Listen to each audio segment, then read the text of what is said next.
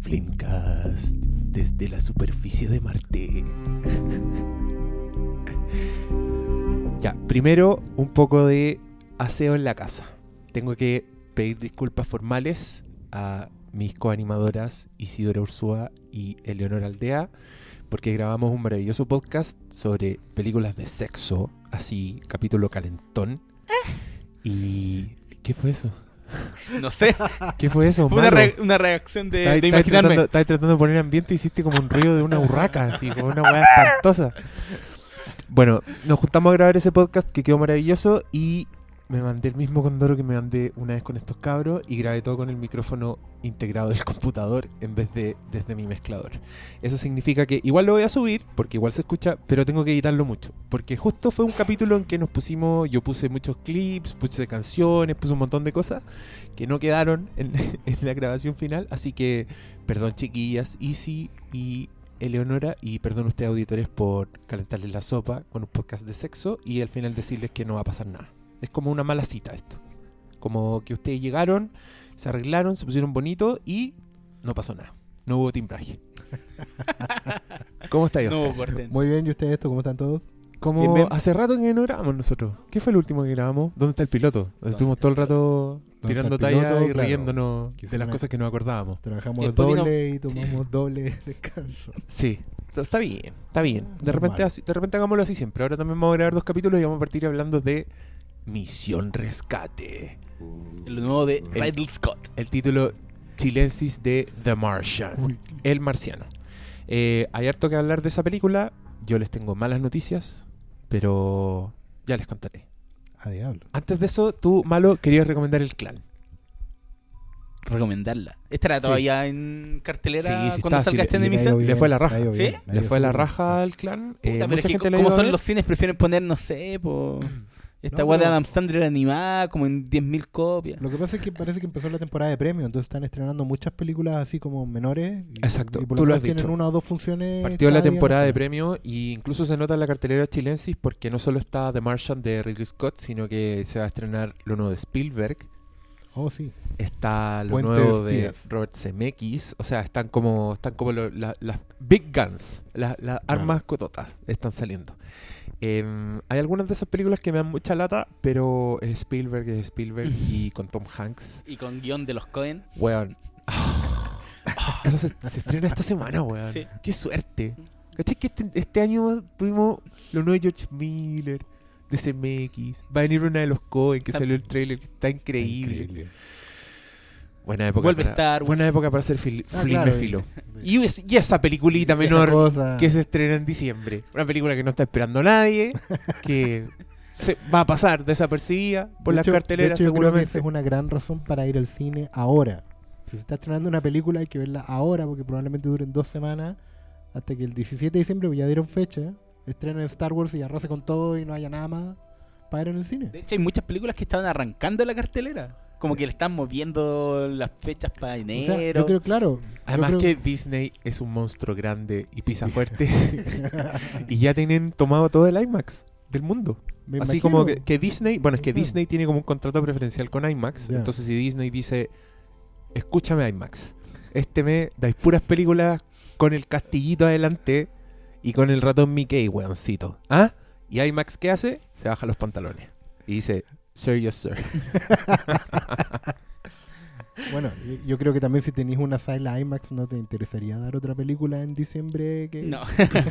de ¿Te cachai? Como Cuna de Lobos. Como esa weá que dieron de, de Jean de Jackson. ¿no? Jackson, ¿no? La de los- Que uno veía el trailer y lloraba. La Decía, leyenda "Oh". china de los lobos, está muy lindo eso. Era, Ah. era no, buena no la alcancé a ver porque duró como una semana en IMAX, creo. ¿Duró? Sí, estuvo una semana. Tuvo una creo. semana, claro. Bueno, eso es lo que estamos diciendo, o sea, si les interesa Sacaron, medianamente sacaron una Mad. Max por esa mierda. no, pero ¿sabéis qué? Quiero decir algo. Esa película de los lobos no era mala. Ah, yo, ¿la sé que, yo sé que la basuría acá, sí, la vi y era muy emocionante. Y era muy impresionante. Era ese tipo de películas así épicas, como con planos aéreos y muchos extras y que se notaba que eran de verdad y no eran digitales. Y tenía imágenes de la naturaleza muy National Geographic y muy bonitas. Sí, yo vi el tráiler en IMAX y era como, sí. Y si te la contaban toda la película, eran esos trailers Claro, que llegan como sí. hasta el minuto 100, weón. Sí. Dura como 5 minutos el tráiler. Pero sí, o sea, si la llegaba a ver alguna vez tenía que verla en IMAX. Eso Sí, no, yo la vi, no la vi en IMAX, pero igual tuve la capacidad de abstracción y de pensar, wow, o sea, haber visto la raja en IMAX esta weá. Bueno, ¿recomienda o no recomienda el clan para la gente que... No, hablando de. Puta, aprovechando que está entonces.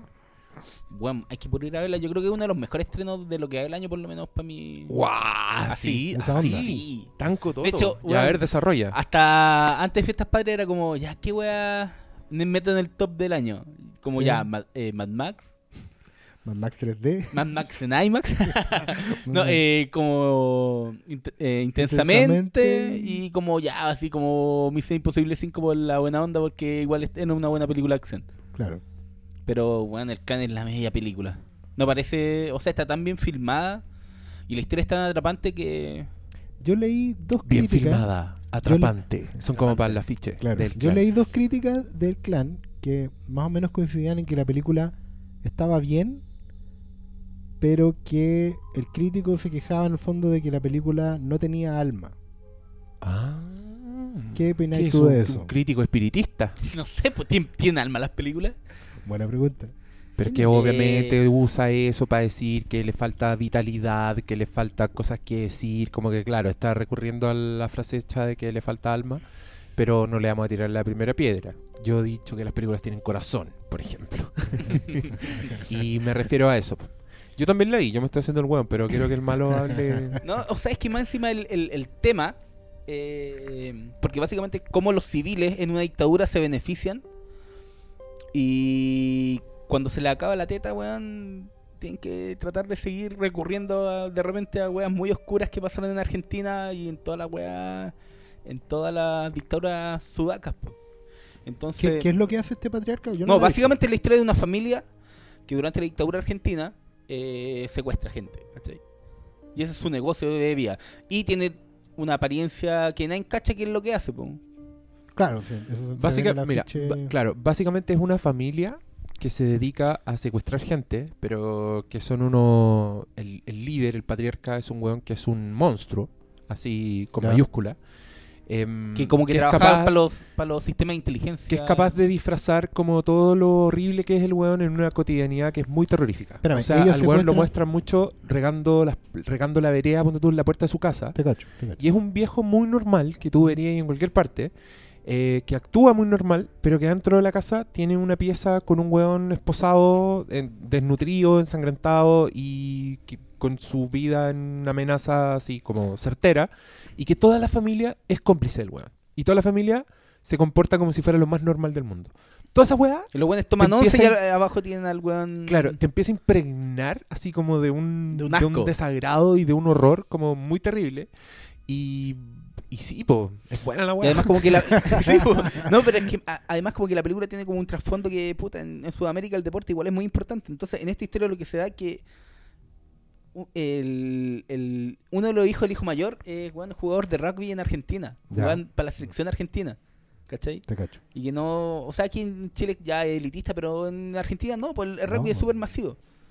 Y bueno, era un... Es, no sé, pues como... Oh, no ¿sabes sé, pues la familia es Zamorano, weón. ¿Sabes que no, no le había dado esa lectura? Pero tienes razón, po. Sí, es que pues, para mí, y como todos el lo celebraban. es que para mí el rugby es tan lejano que para mí era como las escenas de, de Social Network cuando los buenos hacían remo. ¿Cachai? Como Sí, una que- weá que da lo mismo. O sea, es que aquí Pero- en Chile sí, pues el rugby es, es elitista, pero en Argentina no, pues.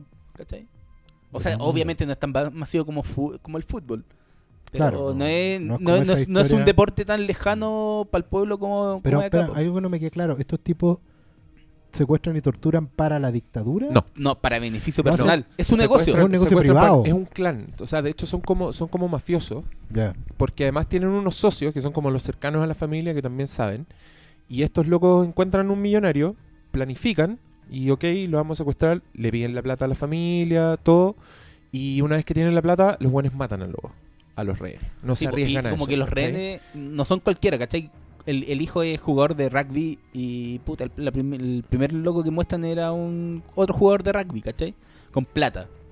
Pero a lo que se refiere el malo es que esta familia actúa con complicidad de la dictadura. O sea, los hueones cuando tú hablan entre ellos que un loco cayó preso y el weón lo va a ver a la cárcel y el loco está súper relajado de decir, me van a sacar al tiro, como que los locos tienen conexiones con el poder.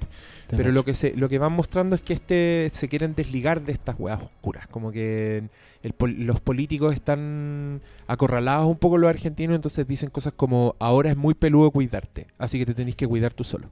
Te cacho. Y, y son tensiones que van creciendo, van creciendo, hasta que llega un punto en que la weá ya es insostenible y te das cuenta por el personaje del hijo del weón, el hijo mayor, este que juega rugby, que para mí ahí es cuando la película es más filete, weón. Cuando todo lo que tenía que ver la relación del papá con el hijo, con este weón, ahí para mí la película se disparaba. Yo igual no la encontré perfecta, encontré, hubo hartas weas que me molestaron partiendo por esos saltos temporales que encontré súper innecesarios. Como que de repente mostraban algo que en la ficción venía, no sé, pues seis meses después y tú quedas muy para adentro y después volvían el relato para atrás. No, no le vi la el propósito a eso, salvo la choreza de, ah, vamos, ¿cachai? Em, pero a mí me gustó, ¿y sabéis con qué película la comparo, malo? Con Zodiac. Porque Uja. es como otra película que también es de terror así, Terror urbano. terror muy urbano, con güeyes muy normales, con un viejo guatón que puede que sea el Zodiac y como conche tu madre. Y también por lo parcializada que es la información. Y que eso también es gran parte del- de la atención que te da Zodiac. Es que tú solo sabéis lo que especulan los hueones, lo que, las pistas que hay, las teorías, pero no sabéis nada. Y lo que sabéis lo sabéis tangencialmente. Acá yo encontré que era un poco lo mismo. Como que te soltaban en medio de esta hueá sin explicarte, como que, ¿cachai?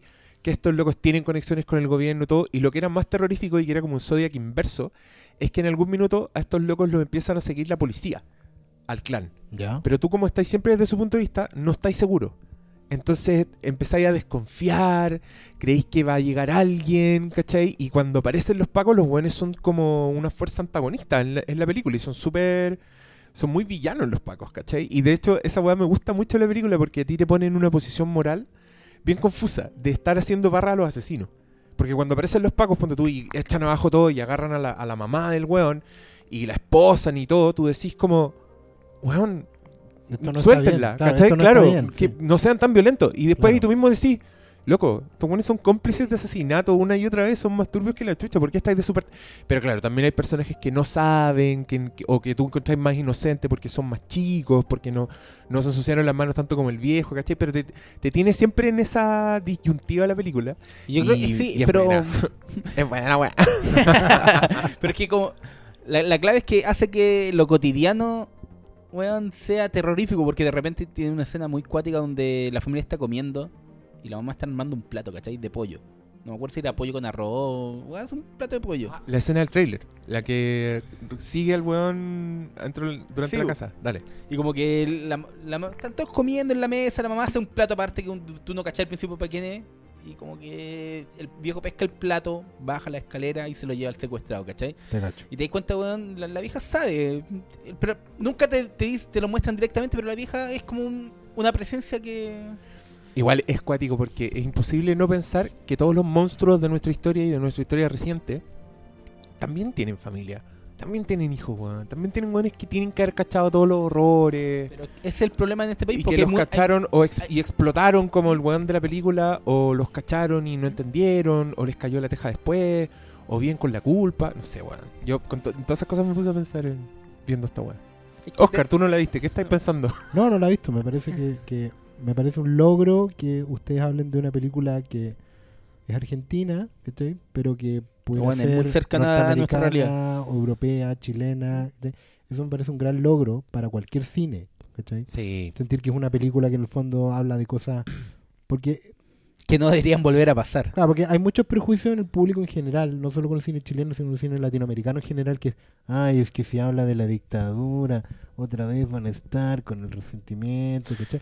Pero es Pero bueno, es bueno que la película hable, claro, sí. pero es bueno decirle al tiro a todos que no, ¿cachai? Que la película funciona porque es una película de terror urbano, ¿cachai? De, de culpa, de, de, no, de expresión no, ¿cachai? De, de horror, ¿cachai?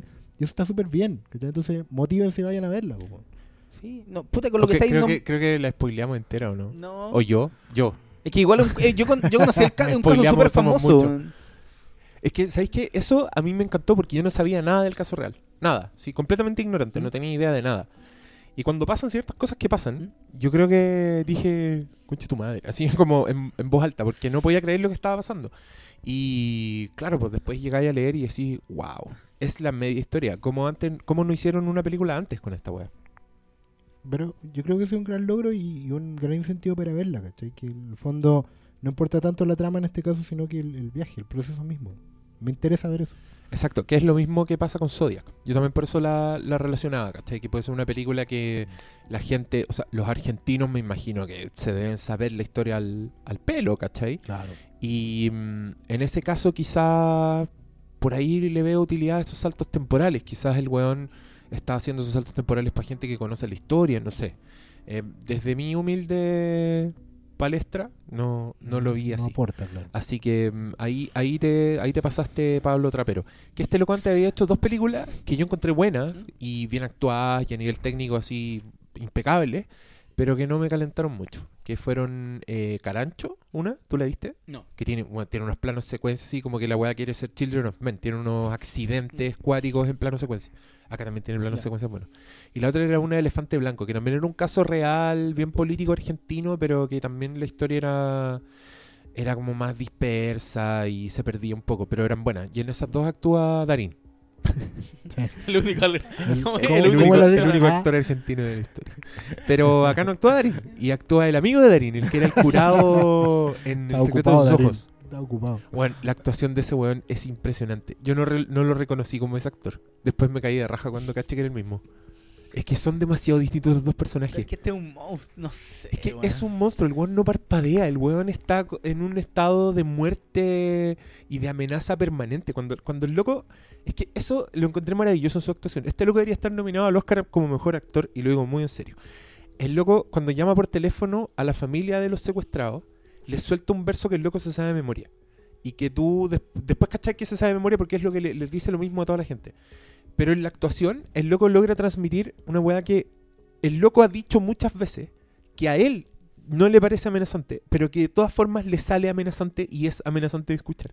¿Cachai? El, el nivel de sutileza de su actuación, ese weón es un seco. Y no solo porque se ve distinto, sino que porque hace ese tipo de weas en la película. Como que el loco en un minuto reta al hijo sin decirle nada amenazante y tú cachai que el weón, qué miedo. Ese, ese es el nivel... Están los dos mirando a cualquier parte, no me están pescando No, nada. estoy, estoy- No, concentrado. muy escuchando. Ya, hablen ustedes, está Ya, bien. estoy no se lateen. Estoy en Internet Movie Database buscando el dato del actor que debería estar nominado al. Ah, ¿cómo se llama? Claro. Yo también, yo debiera tener esa información, pero, no Pero estábamos tengo. hablando de The Marcha. Bueno, y este es el podcast de The Martian. no, pero está bien, hablemos de otras cosas, no. No, yo lo único que voy a decir es que esto, bueno, sí, la gente alega que por qué otra película de la dictadura, pero yo creo que es una película necesaria porque habla de, puta, pu- especialmente en este país, los civiles, weón, involucrados en la dictadura quedaron en la impunidad. Y de hecho, muchos, weón, definieron a cómo es el país actualmente. Y ahí tiene la constitución que tenemos, ¿cachai? Entonces, es una, claro, muy de comer arriba de un sótano. Mm. Sí, una- Entonces una la película habla por lo menos de weón, de civiles que en Argentina pagaron, weón, que para mí weón, es algo Yo creo que la gente cuando dice, ah, otra película de la dictadura, en verdad está diciendo otra película que tiene una historia mala. Sí, es- yo Porque- creo que malas películas de la dictadura hay Sí, muchas. si se pueden hacer weas tan increíbles. Imagínate, el clan es un ejemplo. Bueno, el secreto de sus ojos es otro ejemplo. Campanella toma heavy el contexto de la dictadura argentina y el weón hace una película de la puta madre, loco. Nadie piensa, de hecho, nadie piensa en esa película como una película de dictadura. Si, si acá en Chile se hicieran weas así, yo creo que historias hay de sobra. Em, de repente va a cambiar esa wea, porque ya no te va a importar el tema. O sea, si, si te importa tanto el tema es porque la película no funciona tanto. Sorry, películas de los 80 que hablan de la dictadura. Pero cuando tú ves una wea que ni siquiera es película, la miniserie Los Ecos del Desierto de Andrés Wood, ¿ustedes la vieron? Yo no la Yo vi un poco. Weón, es impresionante. Y tiene unas escenas. Yo tengo una, una amiga que dice que, según ella, es el, el mejor trabajo de ficción que se ha hecho en la historia de Chile. Y no sé si estoy de acuerdo, pero lo entiendo. Entiendo de dónde viene, porque la weá es tan cuidada, tiene una historia tan buena. Gente, consígase esa miniserie en DVD, creo que está. Son dos Sí. discos y debe estar en la tienda Fílmico por módico 9900. Así que De, vaya. de hecho está ¿Y es el precio? ¿La chontea? casi, creo, no creo que sí. No, pero está, está- mejor promoción. ¿Qué del Estoy impresionado conmigo mismo. Bien. Bien. Está Ecos del Desierto, está Carancho y está Elefante Blanco. Ah, ya. Tiene Todo todo lo que DVD. pueden. No vaya, no sea pajarón, no vaya a preguntar si tienen el clan, porque esa no película no, ha salido. Eh, yo sé que entra gente todos los días a preguntar, ¿sí o no, Oscar? Entra gente todos los días a preguntar de por la... Caradima, tiene... ¿Tiene Star Wars club. Episodio 7? No, no, no tanto, bro. ¿Sabes que cuando yo trabajé en, en Blockbuster en los 90, Mm. se iba a estrenar Titanic? ¿Cacha la wea? Era como el gran estreno. Todavía no se estrenaba. Da, faltaban meses para que se estrenara. Y llegó una señora y preguntó si teníamos Titanic. Y yo no estaba atendiendo, yo estaba de haber estado barriendo. Mm. Una- mi colega estaba atendiendo y el loco le decía Titanic. y ella, sí. Me La película con Leonardo DiCaprio. Sí. La película que todavía no se estrena en el cine. Esa película está preguntando si la tenemos y la señora no caía. Sí. esa. Dijo, no, no está. De- Ah, Déjame gracias. decirte que hoy en día todavía pasa. Y el que problema es que te dicen, no, pero si yo la vi. La vi en la calle, en el Paseo Humada. Yo la vi. Yo- Usted habrá visto el tráiler. No, pero yo la vi. Como que te, que te Yo la quieren vi en discutir. Amazon. Sí, Ah, ahí Yo la está. vi en sí. Amazon, sí. Ok. Pero que la gente no cacha que están esas ventanas de exhibición. Pues es, el, es la Sí. pizca de negocio que les va quedando. Que se hay, pueden. que, hay que explicar eso, pero que está hay bien, un tiempo entre Claro. que sale una y sale la otra. Ya. Ya, eh, The Martian. No, espérate, yo quería hablar de Peter Pan. yo quiero hablar de Peter Pan. Lo siento, Matt Damon, si estuviste 600 días ahí comiendo papas de caca, Estoy- ahora puedes esperar, esperar puedes esperar que hablemos 10 minutos de Peter Pan, ¿ok? ya, pues, yo fui al Peter Pan, eh, que se llama Pan en inglés, y es de director Joe Wright, el que hizo puras películas lateras con Keira Knightley y Hannah, que para mí es una increíble película de acción que nadie pescó. Y salí gratamente sorprendido de la película. La vi en una van premier muy temprana. Temprana en el sentido que fue en la mañana, temprano. Y temprana en el sentido que ni siquiera los críticos la habían visto. O sea, fue antes de que aparecieran las críticas. Y yo encontré que la película era un deleite. la encontré muy encantadora. Como. Me sentí como viendo Stardust. ¿Viste Stardust? Yes. Ya, esa es una película muy comedia, muy encantadora, donde se nota mucha creatividad, imaginación. Ya, yo acá sentía lo mismo, pero un poquito más, más bajado, un poquito más Joe Wright, así más elegante, como más Ya. inglesa. Pero con un montón de cosas muy entretenidas y una historia que eh, a mí me apeló al tiro al cabro chico interno, porque p- según esta, esta es la historia de Peter Pan, es como una precuela. Cómo Eh, Peter, Pan, se transformó Begins. en el héroe que es y, y cuál es su historia, etcétera. Y el weón es un es básicamente mm, el huerfanito. ¿Cómo se llama esa película? ¿Qué es el nombre del Los weón? niños, los niños perdidos. No, no, la del cabro chico rubio, la típica. Oliver. Oliver Twist. Oliver Ah, Twist. Es Oliver Twist, pero con ingredientes mágicos. Entonces el loco Claro. está en un orfanato, las monjas son malas y monjas malas, ¿cachai? Como que yo lo encontré refrescante. Dije, ah, qué bueno, una película donde los cabros chicos lo pasan mal. Sí. Y de repente aparecen unos piratas en un barco volador y se roban a los huérfanos y se los llevan en nunca jamás donde trabajan como esclavos. Es. ¿Cachai? Pero todo esto con mu- mucho estilo. Ponte tú cuando los, los piratas aparecen a robarse a los cabros chicos, bajan como de unos elásticos, así como una weá media Cirque du Soleil, así se los llevan para arriba, ¿cachai? Y yo lo estaba pasando a la raja, así como, esta película está realmente buena. Y salí y la recomendé y de repente aparecen las críticas de todo el mundo. y encuentran que esta película es como las weas. Si las críticas son pésimas, en taquilla le fue como el hoyo, nadie la fue a ver. Entonces yo me pregunto, ¿me está fallando el ojo? No lo sé porque a mí no me tincó nada esta película. ¿Estoy senil? Quizás. ¿Mi buen gusto se terminó? Yo no, yo Yo no la he visto. Dale. ¿Pero por qué no la habéis visto? Parte- ¿Por qué, por qué la haber visto? No la he visto. ¿por qué no la Ah, tú visto? que ¿Hay, no algo- no, po, ¿hay No, alguna no. razón? No, no, no he ido todavía. em, pero quería, quería contar algo. Mi, mi pareja, mi mujer, es em, muy fan de la serie Once Upon a Time. ¿Ya? ¿Ya? Esa serie de cuentos de hadas. Así es. Que para los fanáticos del, del cómic Fábula es como una aberración. Sí. Porque Fábula fue un cómic que adaptó primero el concepto de, de como de conectar todos los cuentos de hadas en una colección. Mira, yo ¿Y Once eso Upon fue a antes Time... de Shrek? ¿Ah? ¿Eso fue antes de Shrek? ¿No Eh, no ¿Fábula? No sé. sé. si es paralelo. Hay, hay una... Bueno, iba, Que también como la, lo- la conexión es que los de la serie Shrek. iban a hacer la versión te- eh, televisiva de Fábulas, Claro. pero como que después votaron el proyecto y dijimos, "Ya, ¿y por qué no hacemos nuestro propio Fábulas? Y de repente apareció Once Y- Upon a y- Time. Claro. Ahora, yo, la verdad, he O sea que son unos chuecos culiados. Sí. Eso está A Ah, veces bueno, claro. sí. No Es sé, que como que lo iban a demandar a ABC. Sí, ah, siempre ha estado como la, la pugna ahí. Pero que que la serie Once Upon a Time, yo lo que he visto de Rojo es que básicamente lo que ha hecho es tomar toda la imaginería de las películas de Disney y llevarlas a un nivel propio.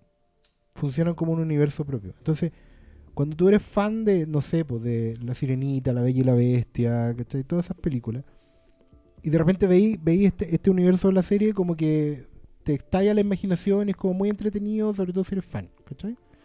Y yo sé que la gente los critica porque dicen, bueno, esto es Disney ex- extendiendo sus tentáculos, ¿cachai? A mí no me hace daño, así que nunca me he sentido atacado por eso. Ahora, yo no sé si las críticas de la, de la gente, porque en general los críticos a veces se, se agarran de otras cosas, como por ejemplo, no es fiel a la novela de James Barry, ¿cachai? O está traicionando el espíritu original del cuento, bla, bla, bla. O otra vez la moral Disney se mete aquí. Yo no sé si están así, yo no sé si hay una tirria previa o no, no sé, ¿cachai? Pero, pero sí entiendo que el universo, esto como de modernizar el cuento de hadas y llevarlo como a una suerte de película de acción franquiciado, está funcionando hace rato y tiene sus propias reglas. Es como otras películas de superhéroes, ¿cachai? Mm. Como, como, como que Harry Potean todo, ¿cachai? Sí. Pero bueno, está funcionando y está ahí y Es yo que- creo que hay que verlo de esa ¿Sabes qué? A perspectiva. mí eso me pasó con Pan. Encontré que veía la fórmula, veía que esa era la intención, querer transformarlo en superhéroe, hacer franquicia Bla, bla, bla. pero igual era era su propia weá. Era, era única. Como que tenía ese toque de bueno, Joe Wright. Claro. Eh, no, no quería aparecer para Harry Potter como todas las otras weas. No quería hacer eh, los juegos del hambre como todas las otras weas. ¿Cachai? Era, era su propia cosa, su propio estilo. Y lo suficientemente artístico como para que lo disfrutís. Porque todas las weas eran bonitas. El, el arte, el despliegue, cuando aparecen, cuando llegan, por ejemplo, a las minas donde son esclavos. claro. Las minas es un paisaje impresionante para abajo donde hay millones de hueones y aparece el eh, Barba Negra, que es el malo que es Wolverine. Sí. Todos, por ejemplo, empiezan a cantar una canción así como, como bucaneros, pero Ya. la canción es Smell Like Teen Spirit de Nirvana. Entonces, en ese momento yo dije, ya, me tienen. Me tienen, me gusta esta weá. Es, está- es algo que nunca había visto, está muy entretenido. Se supone que es una película para acá, pero chicos, pero tiene estas esta weas media oscuras. Y, y un montón de sorpresas. Por ejemplo, cuando aparece el pirata este, yo dije, este bueno es el Capitán Garfio. Fue lo primero que pensé. Dije, Sí, claro. vamos a ver la historia de cómo un cocodrilo le come la mano y el buen dice, no, ya no soy Barba Negra, ahora soy el Capitán Garfio. ¿Cachai? Eso, eso yo pensé que iba a pasar. Y esto no creo que sea un spoiler, pero en vez de eso aparece un weón que era como el Han Solo de la película. Como Sí. un weón que, que también es un esclavo, pero el loco es más experto, es más seco, más violento, como más valiente. Y de repente el weón le pregunta su nombre y el loco se da vuelta y dice, soy Hook. Y yo dije, ¿what? ¿Él? y ahí fue todo el resto de la película. ¿Pero cómo? Si son enemigos y se hacen amigos y los buenos se tienen mucha buena y tú decís, no, aquí va a quedar la cagada. Y me di cuenta que era algo que yo nunca sentí, por ejemplo, viendo las precuelas de Star Wars. Claro. Nunca sentí esa sensación de, no, pero weón, va a quedar la cagada. Porque nunca los buenos me, transmiti- me transmitieron nada. Entonces, viendo esto, yo dije, y acá con personajes que me dan lo mismo, lo lograron en una película. Entonces, para mí, toda esa weá, mérito. Respect. Usted vaya a ver pan y si no le gusta, está muy equivocado. Por lo menos vayan a verla sin, sin prejuicios previos de otra cosa. Veamos qué tal. Ya. Y ahí la conversamos. Ya, y ahora que llevamos, déjame ver cuánto rato llevamos, llevamos media hora de podcast, vamos a empezar a hablar de la película cuyo título está en el capítulo de este podcast, que es Misión a Marte. No, Misión Rescate. Misión a Marte, la de Brian De Palma. Fantasmas ¡Ay, de Qué Marte. bueno el, qué bueno el condor. Pero Ya, le hablemos, pusieron- hable- hablemos de Misión a Marte. Crónicas Ya, marcianas. aquí es donde yo voy a terminar por perder toda la credibilidad de mis auditores. Uh. Eh, no, es que estamos, No, ya. estamos marcados con el capítulo de Brian De Palma. todavía. Partan ustedes. Todavía, todavía. Partan ustedes. No, yo decía por mi opinión de The Martian. Dale, partan ustedes. ¿Qué es The Martian? A ver, The Martian. Malo, estáis hablando de lado de nuevo. Tenéis que hablar de frente. Ya. A mí, bueno, Cuéntame de qué se, digamos que pero está basado- de qué se trata, digamos una que- intro. Es una adaptación de una novela de Andy Weir, creo. Andy Weir. Andy llama. Weir. Es un, es un libro que es un debut literario, entiendo. No, es que- como que el loco lo que- llegó, lo publicó en Amazon. Sí, Y como que le sí, fue y le fue muy, muy, muy, bien, muy y bien. dio el salto al papel. Eh, creo que como que el gran mérito que tiene Weir en la novela es que básicamente él googleó todo. Él es muy, no, no es necesariamente un científico, pero, eso es un pero es muy mérito? nerd. ¿Es un mérito según tú? Es que es, mérito ¿Estáis diciendo que hizo la película con el rincón del vago? hizo la historia. Bueno, Vamos a copipastear acá. Tarea, tarea de, Tarea- una tarea de ciencias naturales. ¿Cómo sobrevivir en Marte? Ensayo. Por Juanito Pichiruchi. Claro, pero justamente el, el- lo, que, lo que me parecía atractivo de la premisa es que tanto el libro como la, como la película eh, estimulan mucho el, el ansia por, por conocer, por la ciencia. O sea, eso fue como lo primero que se me quedó. El factor Icarito. Claro, carne al suelo. Pero sí, No me importa, soy treintón y qué. Eso significa que he vivido más que ustedes, jóvenes de moledera. claro. Factor Icarito, factor. Factor, factor, factor Cosmos, factor Neil deGrasse Tyson. Todos esos buenos que son, el que son de la cool. juventud. Todos esos buenos que son cool, Nerd- cool, que saben. Codex. Sí, está ese espíritu, Salvat. absolutamente. Eh, ¿Y de qué se trata? Digamos que una película de ciencia ficción porque NASA, la NASA está funcionando con en un, no sé, futuro cercano de 30 años en el futuro. Claro, es un- Y como que hay misiones a Marte que están explorando. De hecho, esta era la tercera misión, la misión Sí, Ares Ares 13. tercera, haciendo un paralelo con las Apolo. Bueno, y estos están a punto, terminando su misión, despegando desde el planeta cuando los sorprende una tormenta, de tipo Mad Max, ¿cachai? Y Yo no, yo no fui.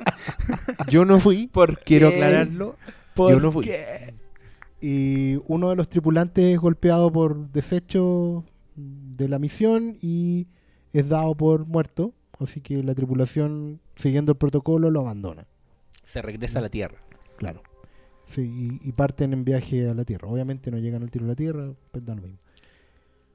Para sorpresa de todo el mundo, este, este tripulante sobrevive. Pero de los que fuimos en la película, porque Claro, sabíamos bueno, que eh, a eso íbamos. sí, encima acá le pusieron misión rescate. Misión Claro, entonces, así rescate que- también. Así que para sorpresa de nadie, Claro. pero puedes seguir con tu relato. El tipo sobrevive y se da cuenta que tiene una ventana de aproximadamente cuatro años antes que puedan intentar alguna misión de rescate con él. Y además tiene el handicap que no puede comunicarse, no es como llegar y mandar un WhatsApp a la Tierra y decir aquí estoy, vengan a buscarme, ¿cachai? Cabros, devuélvanse. Eh, porque a pesar de que Marte está precolonizado, digamos, y hay bases donde él puede Más que a- bases son como unos domos de claro, sobrevivencia son- son puntos- básica. y hay un punto de avanzada de la, mis- de la cuarta misión que viene. Eh, el planeta no es pequeño, no es llegar y- y salir corriendo a la otra a la otra base, ni tampoco tiene comunicación, como dije, permanente, internet y toda la cosa. Entonces ahí empieza a desarrollar, a partir de su ingenio y, y de su mm, capacidad creativa, por así decirlo, a primero sobrevivir En un planeta donde la vida humana no es posible. po. eh, Digamos que esa es la por ahí. Y segundo, comunicarse. Y para eso motive a, la- a la gente que está en la NASA, en la Tierra y en la nave también viajando, de ver de qué manera lo pueden rescatar. Ese es el plot. Bien, bien explicado y bien a fondo. Dejaste solo una pregunta sin contestar. Bueno, Si lo rescatan o no. claro, Pero spoiler. eso es cosa. Es el meollo Aunque del- eso, Neil deGrasse Tyson le arruinó la película. En un, en un tweet.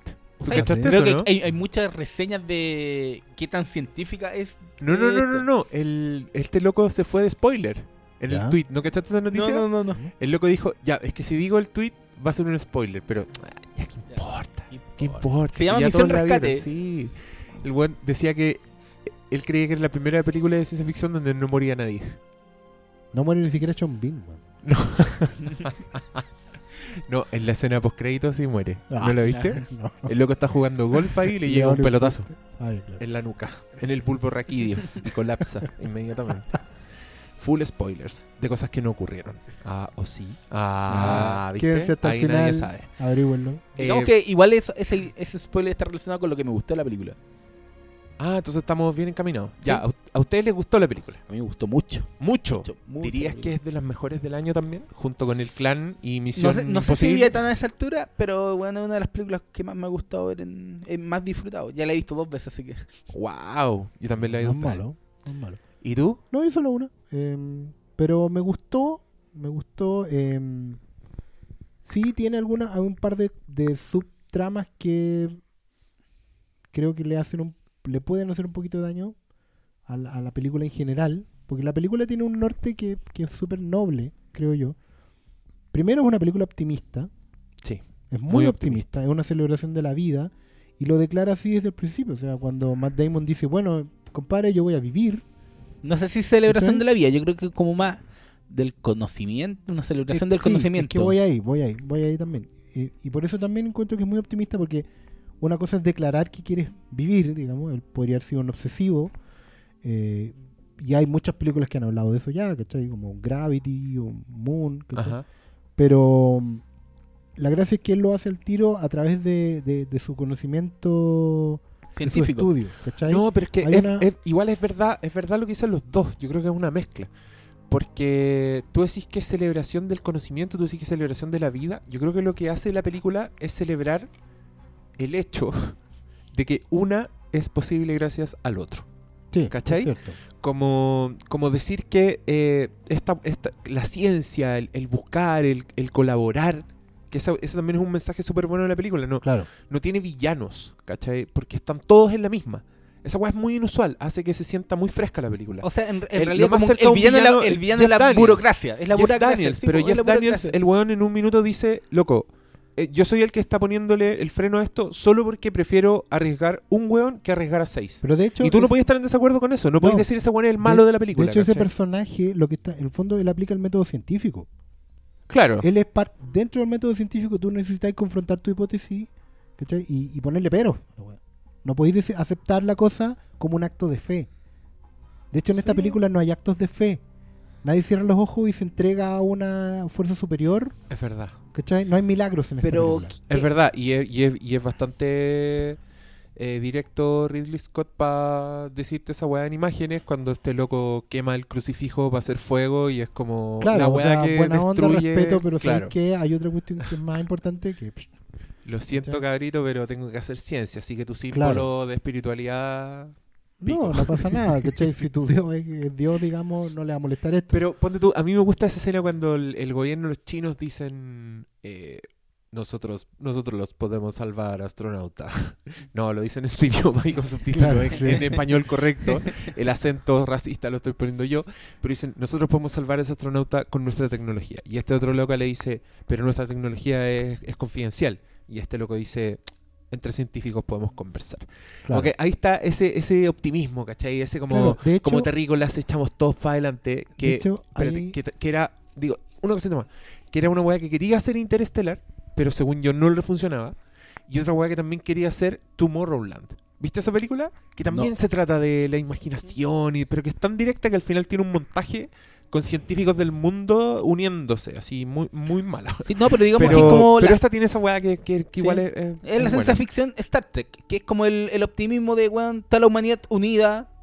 gran concepto, porque justamente te iba a decir, el, el- lo, lo entre comillas pie forzado en The Martian es que no hay gobierno. ¿Cachai? Que la NASA mencionan por ahí que, que responde al, El- al parlamento, al, al Congreso, Sí. pero básicamente la NASA toma decisiones de nivel global. Sí. ¿cachai? Y eso es muy Star Trek, porque claro, dice en el fondo que la- todo va a funcionar mejor cuando en el fondo no haya gobiernos, ¿cachai? Y estemos todos unidos por... por- por- Ahora, eh, en ese sentido, claro, el- yo creo que el, el, entre comillas panfleto NASA se puede notar un poco. Hay gente que le puede molestar eso. Porque ¿Panfleto en qué sentido? en el sentido de que la NASA es algo necesario, es algo que nos une, que nos eleva como humanidad, pero encuentro que también no lo disimulan y eso es muy noble, ¿cachai? En los 70, me Pero- imagino yo, para terminar la idea, cuando estaban las misiones Apolo a la Luna, porque soy una misión a la Luna en general y el presupuesto de la NASA es una cosa que al final es muy política también. Si tú no tenés el apoyo de, de- de la ciudadanía popular, ¿cachai? No te van a pasar las camionadas de plata que necesitáis para mandar un cohete. Entonces también es bueno que en un momento, estamos viviendo un momento en que, la, gente, la- el pueblo, digamos, la plebe, como decís tú, se ha vuelto a, un poco a la ciencia. O sea, la popularidad del mismo Cosmos, Neil deGrasse, ¿cachai? Eh, la, la hay art- hace rato que está instalado un poco en, la sociedad occidental esta gana de, de potenciar el conocimiento, ¿cachai? De, de si tú eh, estudias, trabajas, investigas, lo puedes lograr. Hace rato que tú vais viendo en, las películas eh, lo que algunos dicen como el reinado del nerd, ¿cachai? Porque siempre ahora el, el nerd no es un buen apartado, sino que es un, es un aporte, ¿cachai? Incluso es el héroe en la web. Y eso se ha ido traduciendo un poco en que ser nerd ya no es algo terrible, sino que es algo útil, ¿cachai? Y necesario. Entonces ya no está mal estudiar, ¿cachai? No está mal eh, aprender, eh, inventar cosas, ¿cachai? Es algo popular, por así decirlo. ¿Cachai? Perdón. Quiero escribir un artículo de los locos que han legitimizado a los nerds. Como personajes de la ficción que han levantado la imagen del nerd. Y creo que el primero, Sí. y aquí vamos a hacer un paréntesis, malito, creo que el primer weón que re- le dio una lectura completamente nueva al nerd fue Indiana Jones. Porque ese weón es un nerd. Sí, de partida. El loco, pero tiene una doble vida. ¿cachai? Sí, Entonces, claro. básicamente es, eh, es loco que en sus aventuras aplica weas que aprendió en la biblioteca. Claro. Y esa weá yo creo que es la clave del, del, del ñoñismo, ¿no? El- la ciencia ficción cabezona, como Star Trek, Hay, son hay una talla, aventuras mm, con weas que tú aprendís, que son conocimientos. y- hay- Hay una talla en un capítulo de Friends cuando el, el Ross, que era el paleontólogo, para tratar de legitimizarse ante las minas, en el fondo decía que, que el otro paleontólogo famoso era Indiana Jones. era como, yo soy como Indiana Jones, y tontera así. Pero sí, tenéis razón, en el sentido, a pesar de que quizás Indiana Jones lo que, lo que revivía era un, un personaje del pulp, ¿cachai? que es muy anterior, que no necesariamente entronca con el nerd. Indiana Jones está más cerca de un personaje que se llama Doc Savage, que es un científico superhombre. Buena. Pero tú cachai, tú cachai que a mí me encanta esa, esa poesía de la weá, porque se supone que es George Lucas y Spielberg, que son unos nerds, así Ah, unos emperadores nerds. Sí, Los buenos dijeron, ¿por qué no hacemos nuestra propia versión de, de James Bond? Claro. Y claramente Indiana Jones es un James Bond filtrado por un nerd. po. Es lo que le falta para ser, para tener la conexión con el nerd. Porque James Bond es un, un espía, un weón súper lejano, ¿cachai? Pero Indiana Jones partió así estudiando. Sí, Y es la weá que hacemos todos. Y- Entonces, y, era, y era como el gran valor que explotaba la serie, la gran serie, las crónicas del joven Indiana Jones.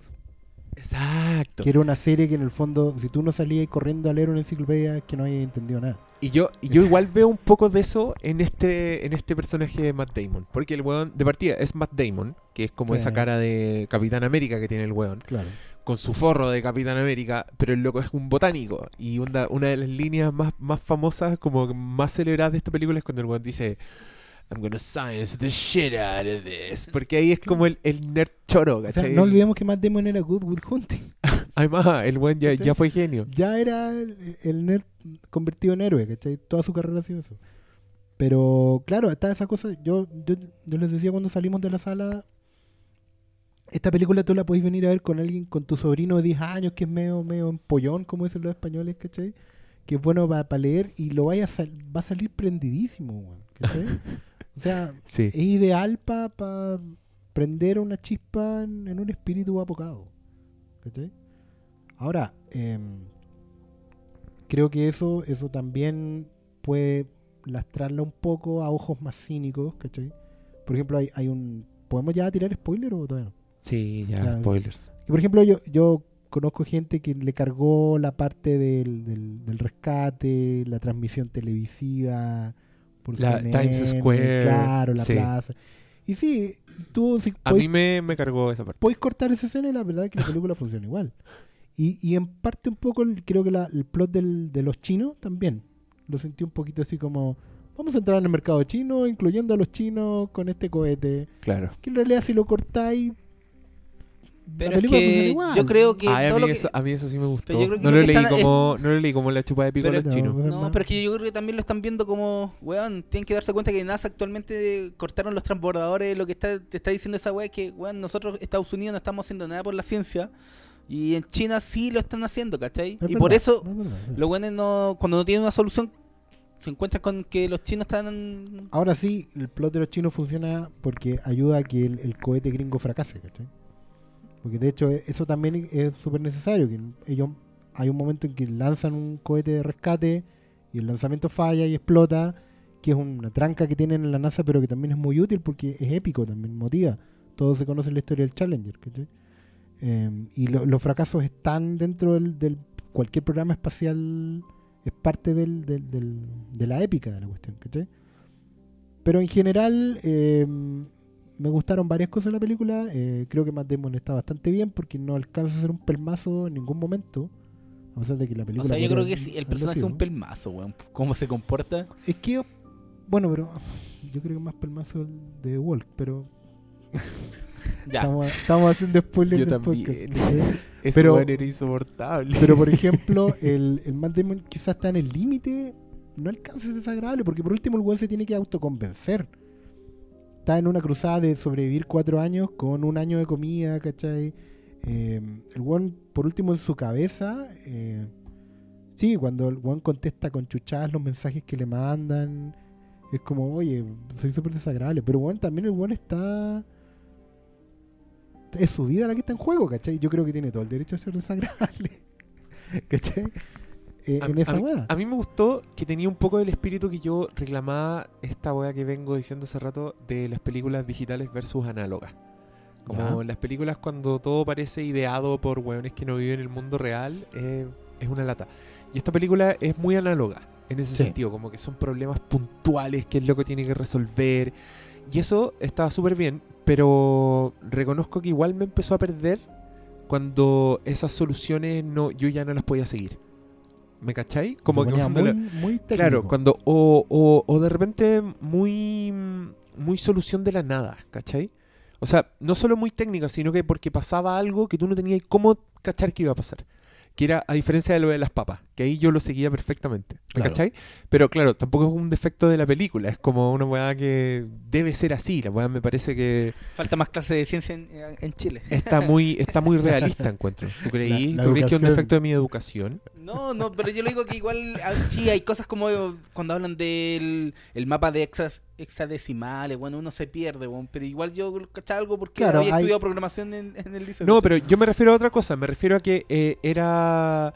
Aparecía de la nada porque, por ejemplo, este loco cuando dice: Tengo que cultivar papas y tengo que hacer agua. ¿Mm? Onda, tú, el loco lo soluciona como que se saca weas de la manga, pero son weas muy ingeniosas. Como el loco dice: Voy a hacer agua. Y yo todo, el rato estaba pensando: ¿Se puede hacer agua? Como, wow. Claro, empecé a ¿Por qué no pensar estamos haciendo H2O, agua? separemos Claro, hidrógeno al claro. oxígeno, bla, bla, bla, bla. Y este loco lo hace y es como, wow, va- o la, wea- y la weá le explota. Tú entendís por qué pasa todo eso. Pero cuando el loco dice, me voy a congelar, necesito encontrar una solución para esto, yo pensé que sí iba a ir por el mismo lado. Yo dije, ya, este weón va a tener que construir una weá, ¿cachai? Va a tener que eh, idear una forma de llevar esa energía con él, ¿cachai? Como pensé que era algo que iba a poder seguir, pero lo que hace es desenterramos una weá radiactiva que genera calor en sí misma. Claro. ¿Cachai? Y esa weá para mí es interesante, es entretenida y es sorprendente, pero ya no me involucra tanto emocionalmente, ¿se entiende? Claro, o sea, ya no es ya no es la weá de las papas, que para mí ahí era como ya la weá máxima. Si yo estaba, yo decía, bueno, esta película es la mejor película de la historia del cine. Pero después cuando empezaban cada vez más weá, ah, bueno, entonces voy a ir a desenterrar una weá que va a solucionar el problema de la comunicación, ¿cachai? O voy a ir para allá y va a haber un cohete botado que me va a arreglar. Es que esa es la weá. Por ejemplo, hay un momento en que inevitablemente la película es tan nerd que tiene que empezar a sacarse pies forzados. Es que, Sí, weón, no, está, está en Marte, weón, la vida no es, no es posible. Yo creo que vieron cuál era como la posibilidad más viable. Ya, weón, cómo obtener calor. Con un con una un hueá radiactiva, ¿cachai? Termo radiactivo que, que claro, que Porque en un sí, momento... yo creo, creo que hubiera sido más irrisorio que te hubieran presentado eh, una situación como lo de las papas en, en, en toda la película. Claro. Hubiera, sido, la- hubiera la- sido cansador, hubiera Sí, sido un... un- Pero lo que pasa es que- yo no sé si hubiera ¿Sabes lo que, lo que, Weón, es Marte, no, no es... lo que sentí yo que en un momento, claro, El weón no está perdido en una isla con una pelota, ¿En ¿cachai? qué sentido la película es tan nerd? Que él sabe que la única manera de sacar al tipo de ahí es que él se mueva a la- al punto de avanzada de la misión 4. ¿Ya? Para que la gente entienda, pues, parte del plan de la NASA es ir mandando previamente, antes que los tripulantes viajen, mandan equipo de avanzada de una misión. Lo hacen Sí. aterrizar en un lugar del planeta, cosa que cuando los astronautas lleguen, ya, ya, ponte tú eh, suministro, un cohete, un rover, ¿cachai? Un, hay cosas que están ahí. Y un cohete para despegar. Entonces se manda primero el cohete de salida antes que llegue el de entrada. Sí, sí, sí. ¿Ya? sí. Entonces, claro, está la necesidad de que este tipo... Y claro, el autor tiene que haber visto que la única salida era esa, que el tipo fuera de A a B, pero era un viaje humanamente imposible. Entonces ahí la película empieza a sacarse pie forzado. Sí, po, Cuando, cuando no le falla nunca el motor de la weá. Y también, y, ¿Cachai? y- y también te desconectáis porque es que, ¿sabéis qué? Yo no es que sienta que esto no son quejas caprichosas. Encuentro que la película quería transmitir esta weá, pero no le resultaba. Por eso yo me quejo. Claro. Por ejemplo, de lo que voy a. eh, De la, de la sensación de aislamiento del weón. Yo sé que igual la película quería hacerte sentir que el weón estaba solo, que estaba desesperado, ¿cachai?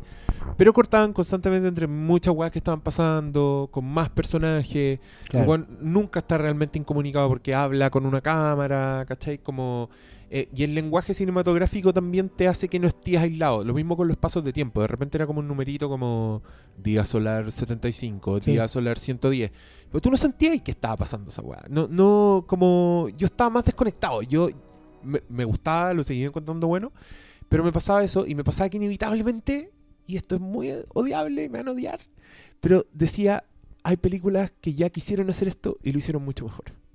Eso me pasaba. Sí, claro. Como me pasó, ponte tú, en las situaciones de riesgo, donde todo podía ser terrible y todo podía irse a la chucha, yo decía, en esta explosión a mí no me pasó nada como lo que me pasó en Sunshine cuando se queman las plantas. Por Claro. ejemplo. ¿Cachai? Que acá tiene una escena casi igual, en que el one va y Sí. ve cómo quedaron las plantas, todas muertas. En Sunshine, cuando pasa esa weá, para mí es devastador. Sunshine, la película de los locos que van al espacio a reactivar el sol. Eh, de nuevo, otras cosas, por ejemplo, cuando el- la vastedad del espacio y la impotencia, los locos, en la escena de esa tensión al final, cuando este one sale disparado a la nave y los locos flotan, flotan, flotan, y yo decía, estoy súper tenso, está súper buena la secuencia, pero no le llega ni a los talones las mismas secuencias de Gravity. Lo que pasa ¿Cachai? es que- Todo ese mm, rato tuve un déjà vu que me hizo encontrarla buena, pero no amarla como Claro, la están amando que todo, el, todo el mundo. Lo que te decía yo que al principio, esta película es optimista y lo declara abiertamente. Y su pie forzado es que va a llegar a ser optimista hasta el final, ¿cachai? partiendo por un imposible que era que el tipo efectivamente saliera del planeta. ¿Cachai? Porque eso también de despegar en un cohete que va prácticamente sin nada, tapado con nylon, ¿cachai? Es, es posible, ¿cachai? Es factible, pero probablemente el tipo hubiera muerto en la weá. Tenía más probabilidades de morir llegando a órbita. Claro, en un momento la órbita también se desvía y hay dificultades adicionales y tienen que mandarse un Gravity también para Sí. una camioneta espacial de ese tipo. Pero claro, yo creo que hay una, una intención manifiesta a lo mejor de Ridley Scott aquí detrás de decir, no, vamos a hacer una película de ciencia ficción que sea optimista. A diferencia de Interstellar, de Moon, de la misma Gravity, que igual a pesar del final épico, igual yo la considero una película deprimente. ¿Cachai? Que tiene que, mucho que ver con, con lo que estás diciendo tú de la soledad, del aislamiento. Porque al final, a ver, cuando nos acercamos al espacio, creo yo, tenemos dos opciones. La primera es la que yo llamo la mayor Tom. ¿Cachai? Space Oddity. O sea, tú sabías, a lo, Gagarin, va al espacio y vaya a morir. ¿Cachai? Salir al espacio, cruzar la última frontera es muerte. Tú morís por una weá superior. Y toda la parada el- espacial siempre tiene ese, ese hálito deprimente. O la parada Star Trek, ¿cachai? Que tú cruzas la frontera, pero en realidad vaya, vaya a filosofar otra cosa, a descubrir nuevo mundo, ¿cachai? Optimista o pesimista. La mayoría de todos, por una weá de, de realismo al final, se cargan para el lado Mayor Tom, ¿cachai? Mm. Porque además es más empático con, con, con el espectador, ¿cachai? Puedes contar a lo mejor mejores historias, eso ya es debatible. Este no, este dijo, voy a hacer una película optimista, ¿cachai? Voy a hacer una weá... Y claro, y eso también lo daña el resultado final, porque hace una película forzada, creo que ahí estamos de acuerdo. Yo es no. una película forzada. no. Ya, tú no. ¿Por qué no? ¿Por no, qué no porque, puta, weón, para mí hubiera sido más forzado que Ridley Scott hubiera hecho una película pesimista que lo que yo esperaba. ¿Cachai? Todo el mundo que podría haber esperado, weón, de Ridley Scott que murieran todos, weón. Y típica película de Ridley Scott sin esperanza, weón. Y aquí te está entregando todo lo que no es Rid- Ridley Scott. Para mí no es una película de Ridley Scott, weón. Y eso para mí es un plus. Pero está enojado, ¿no? Está bien, está Como bien, que se weón. calentó. no, así. pero es que hablan de pies forzados y yo encuentro que, weón, están esperando lo típico que te esperan. No sé, hoy vamos a mostrar cómo eh, la weá familiar, cómo sufre por la familia. Con cueva te, te dicen que el weón tiene pa- eh, los papás. ¿Cachai? sí, y, y porque la película para mí se centra más en cómo el, en el, cuando él dice, ¿sabes qué? Yo no voy a morir acá. Y a partir de ese momento, todo el conocimiento que él, él- él comienza a aplicar le sirve para salir de ese planeta de mierda. Cierto. Y esa es la línea que sigue la película. Te puede gustar, te puede eh, no gustar, pero decir que. ¿Por qué no fue pesimista? Bueno, porque todos lo hacen, po. A mí Pero me hay, cargado pero, sido... pero hay muchos pies forzados, pues a eso se refiere el Oscar. Se refiere a la, la, la misma película acá en Trampa Super Charcha. Como, no sé, pues todos esto, estos momentos en Times Square, como con los buenos celebrando, como que era... Esa weá era un pie muy Pero, forzado. Y, no y de sé, hecho, pero ¿sabes que si qué? está A mí me distrajo. Escucha esta weá. Los locos dicen que no se pueden comunicar con las naves porque hay una diferencia de 24 minutos en la transmisión. Sí. Pero de ahí en adelante te muestran todas las weas simultáneas. Apenas pasaban en el espacio, reaccionaban ¿Por en la qué? NASA. Y yo me distraje con esa wea. Dije, este weón para seguir el cliché, como que está. Se farreó la oportunidad de hacer, de seguir con su realismo bacán. ¿Cachai? ¿Qué pasa, ¿Qué pasa si hubiéramos visto toda la wea y después en el rato lo pone en la NASA esperando, esperando y de repente celebrando? Hubiera sido una wea realista en tono con la película. Pero no, el loco cayó en esa trampa y eso es un pie forzado. Y es innegable. Es que es cine, innegable. weón. Es cine. Sí, yo también Ahora- pensé eso, pero weón, eh, no está esperando 24 minutos a que Rex. No, weón. Ahora, claro, yo, yo también yo siento entendí que era así, este, este está pasando 12 minutos después, ¿cachai? Yo, claro, Yo- yo, a mí en general los pies forzados eh, los reconocí en la fórmula, sé por qué lo hicieron. No me molestan tanto tampoco, estoy como al medio, ¿cachai?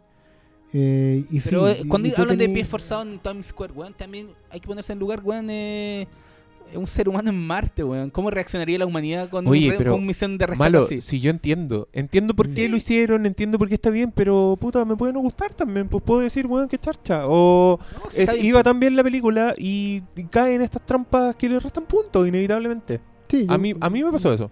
No, yo también siento que le restan puntos. Ahora, no naufraga, sí. Yo por lo menos soy de opinión de que No, la sí película no- buena, no, es falla. buena. No puedo decir que es una mala película, ¿cachai? Pero, bueno. Pero ya tam- tú también tenías un punto en eso en que, claro, ahí entramos a especular cómo lo habríamos hecho a lo mejor nosotros, cada uno. Pero no, yo creo que igual la película no alcanza a fallar. Tiene Es esas que cosas yo creo que, forzadas, yo creo no que a- mí esas cosas me molestan precisamente porque la película no cayó antes en esa weá. ¿Cachai? Como, entonces ahí me, me dio la promesa de que esta weá iba a ser muy bacán, pero después cayó un weá muy chacha. Eh, bueno, pero eso no, no, no es lo suficiente como para arruinar una película. En eso tienes razón. Sí. Pero sí me puse a pensar también en Náufrago, que mucha gente la ha comparado, eh, pero yo encuentro que van por cosas tan distintas que no, no Sí, es que ni no, comparable. no, es no, como... Náufrago sí quiere hablar de la soledad, ¿cachai? Pero igual yo encontré que esta weá tenía como algunos guiños a, Es que a Náufrago. claro, como tocaba y algunos temas. inevitable, el bueno, igual está, es un Robinson Crusoe, es inevitable, ¿cachai? Pero... Y la, pero- la pero escena, la final de The Martian es, es, es eso. Es para mostrarte cómo está el weón en la Tierra, ¿cachai? De hecho lo muestran como tomando un cafecito así de Starbucks, muy hecho. Claro, hay, hay un, un- Y con un spoiler porque como- le pregunté a un amigo que se leyó la novela ¿Ya? y que además es muy Nerd. muy, muy nerd del, del espacio, Ajá. muy UFO. Eh, Un saludo. y él me dijo que el final, ese de como la escena en la Tierra, no está en el libro. Ya. ¿cachai? Era, era como. Y que por la por la, la apariencia física de Matt Damon en esa escena, es un homenaje como al autor. Lo vistieron muy parecido al autor del libro. ¿Ya? ¿cachai? Y lo plantaron ahí como contando su historia, ¿cachai? Y claro, y ese final es mucho más eh, funcional, creo yo, al- a, lo que quiere transmitir la, la película, que es esta cosa de cabros, ¿saben qué? Es bueno aprender, ¿cachai? Pónganme atención, Sí. porque, digámoslo, al final este sobreviviente se convierte en profesor, pero como de introducción a la supervivencia en el espacio, un ramo muy Sí. básico que toman Sí. los de primer año, ¿cachai? Pero, pero esa escena, esa escena yo la encontré muy linda porque Es termina, es, un chiste, sí. como que el weón dice claro. alguna pregunta y todos le dan la al mismo tiempo. Obvio. Pero también es parte de ese optimismo, ¿cachai? Como Claro. de decir sí, De hecho, hay es muy importante en primer año de cualquier carrera de la universidad motivarse. po. Ojalá te hicieran un curso que fuera justamente para reencantarte con la decisión que tomaste. Sí. ¿Cachai? Y esta bueno, ¿sabes que Ir al espacio es morir. Yo les voy a enseñar a no morir. ¿Cachai? Y eso Acá, está súper bien. A mí me, me gustó eso, pero es que quiero de nuevo hablar de Náufrago porque a mí me gusta mucho hablar de Náufrago. pero en Náufrago hay una hueá muy hermosa que es cuando este loco hace fuego. Que es una secuencia así muy realista, muy de plano sostenido, que en su momento a la gente no le gustó porque gente esperaba una película espectacular de naufragio y se encontró con una hueá ultra realista donde hay una secuencia de 5 minutos porque el weón no puede abrir un coco. Y es algo que tú nunca habías pensado en lo difícil que es abrir un coco, Sí, claro. un coco si no tenías herramientas. y, y pasa lo mismo con el fuego. Entonces es una secuencia en que este loco está tratando de hacer fuego, no le sale, se clava la mano, se frustra, crea a Wilson sin querer porque mancha la pelota de voleibol con sangre. Y el weón cuando hace fuego se pone feliz, así, la weá se demora N, como pasan días. Y al final de la película, cuando el loco lo rescatan, está- le hacen un banquete en el hotel y todos los invitados se van y el loco se queda solo y toma un encendedor de la mesa, uno de estos como chisperos de la cocina, Ajá. y luego aprieta un botón y sale la llama. Y la cara de Tom Hanks lo hice todo. Y ahí esa película te está diciendo un montón de weas, ¿cachai? Claro. Em, sobre el progreso, sobre tu vida, sobre quiénes somos, ¿cachai? Así, mil weas. En solo esa- en el paralelo de esas dos imágenes. Ya, yo encontré que en The Martian quisieron hacer exactamente lo mismo, con eso. Como este loco es que estaba en este planeta donde no pasaba nada, y después al final el weón lo muestran sentado en la banca y el loco mira para abajo y es muy lindo porque hay, hay el, el suelo está como lleno de piedras, pero hay un brotecito Sí. de una planta que está saliendo. Y el loco le mira como con una fascinación, así que también a ti te evoca mil weas, onda desde, loco, estamos en el planeta donde la vida se desarrolla, es un milagro, la vida es un milagro, un montón de weas que pensáis. Pero me acordé de Náufrago nomás. Bueno, no, eso era para hablar de Náufrago. No, pero es que, que, bueno, ¿cómo se llama el director de Náufrago? CMX. Ah, el gran CMX, que es de la película que vamos a hablar ahora. No, ya, pero veredicto. no. Cerremos, ¿no? Palabra al cierre. ¿Hay, hay más que decir? Bueno, igual hablaría más de esta película. Malo. Ya, Dale, aprovecha. Habla más. Eh, no sé, estaba pensando, seguía con lo de los pies forzados. Que, ¿Estás, que- enojado todavía? No, eso? no enojado, pero weón, encuentro que puta es muy facilista esa postura de weón. No me gusta esta weá porque. ¿Sabes qué? Así no podría ser. Weón, es que la película tiene como un- Ya, un pero tono- hablamos 10 minutos de las cosas buenas y dijimos que no nos gustaba un pedazo y querías quedarte pegado en eso. Si igual no nos puede gustar un pedazo, pues sí está bien. Ya, Oscar, rompe la tensión. No, no, a ver, em, yo considero que la película no naufraga, encuentro que está bien, yo me motivo mucho. Hay un punto en lo que estamos discutiendo en general, porque en el fondo estamos de acuerdo, todos creemos que la película toma esas decisiones y lo hace conscientemente. Es penca cuando las películas toman un pie forzado, pero para disimular carencias. ¿Cachai? Cuando una película no sabe para dónde va y empieza a seguir esas pautas marcadas. ¿cachai? Es que yo creo que eso, weón. Yo, yo no Claro. creo que sea pie forzado porque la película lo hace por algo, ¿cachai? Quizás es Claro. algo que no. Es que no sé si usaría la, la palabra forzado, ¿cachai? Sí, Como- sí, porque para mí forzado es como un paso, pasa una weá a pito de nada, ¿cachai? Claro. Esto yo creo que no, no, tenemos no- una diferencia de concepto más que ¿cachai? de, de- lo no- que pasa en la película. ¿cachai? Es como Mm. eso. No encuentro que sea forzado en el sentido de que pasa porque te. Porque, No, la película toma, toma abiertamente esa decisión. Yo celebro también que lo haga de manera honesta.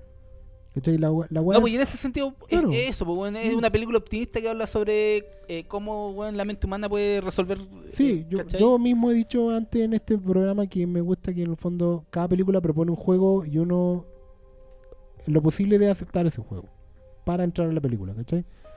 Porque a veces la gente dice, no, pero es que esto no es realista o esto no es... que, puta. Sí, pero es una película Pero- que te prometió realismo y que estuvo en un, en un registro distinto toda la película. Y malo, yo no estoy reaccionando a las cosas que pasan. Yo sí me creo que Mm. si pasa esto va a haber un Times Square lleno de gente. Pero lo que hace Ridley Scott es ponerte una música triunfal y poner a todos los buenos aplaudiendo porque es lo que quiere es emocionarte.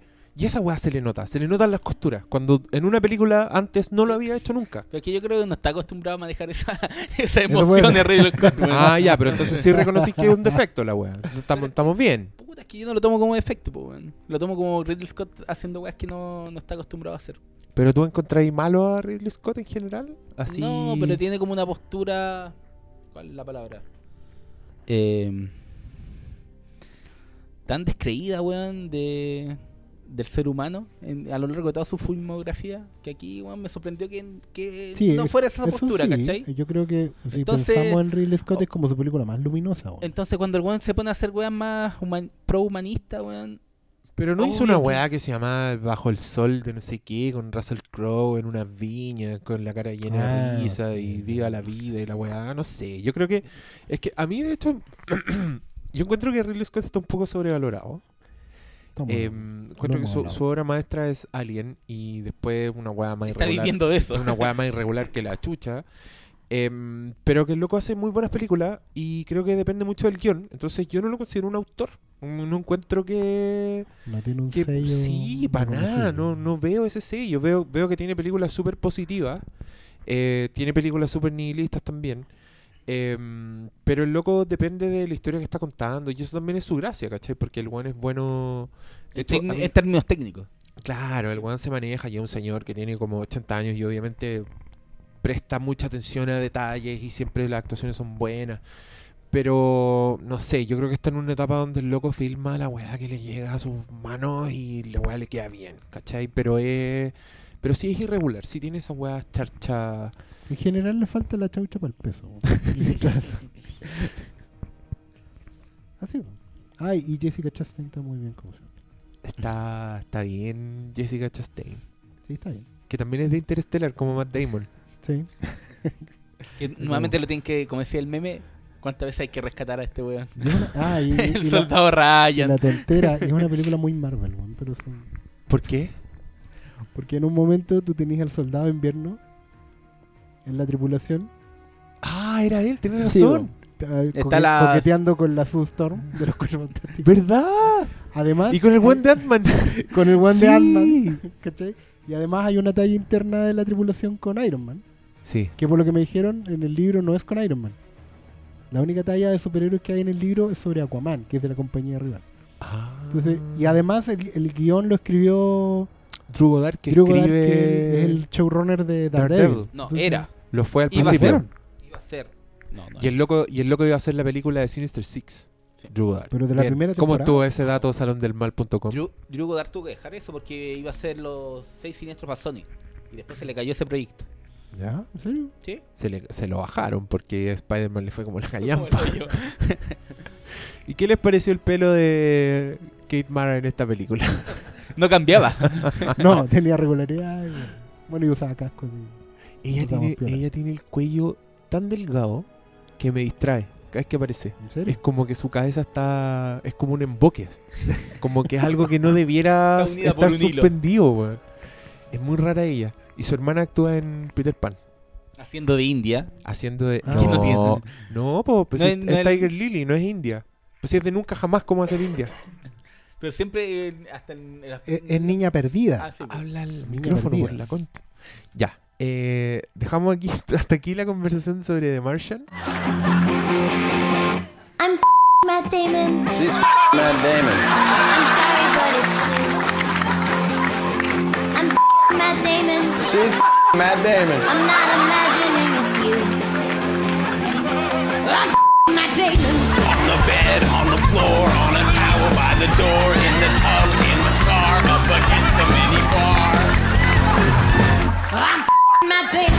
She's Matt Damon. While you're drinking diet Snapples. I said I'm Matt Damon. She said she's Matt Damon. Hey Kimmel, how do you like them apples? Get it? It's like because I'm like talking about her breasts. Yeah, it's, it's funny. Hey Jim, don't take it bad. Remember all the good times we had. Like the time we went fishing and we caught a bunch of fish. Then you puked in the bucket of fish that we caught.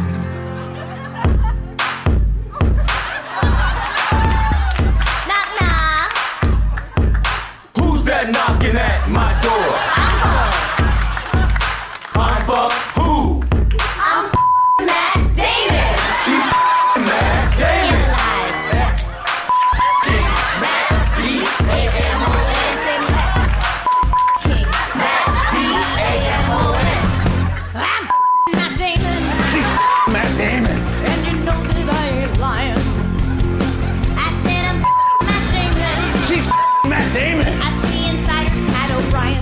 2, the insider has confirmed that she is, in fact, Matt Damon. Last week when I was playing Scrabble with you online, I was Matt Damon. We flew back and forth like an idiot to do your show and Regis and Kelly's show. She was definitely Matt Damon. When I told you I was Matt Damon, I was Matt Damon.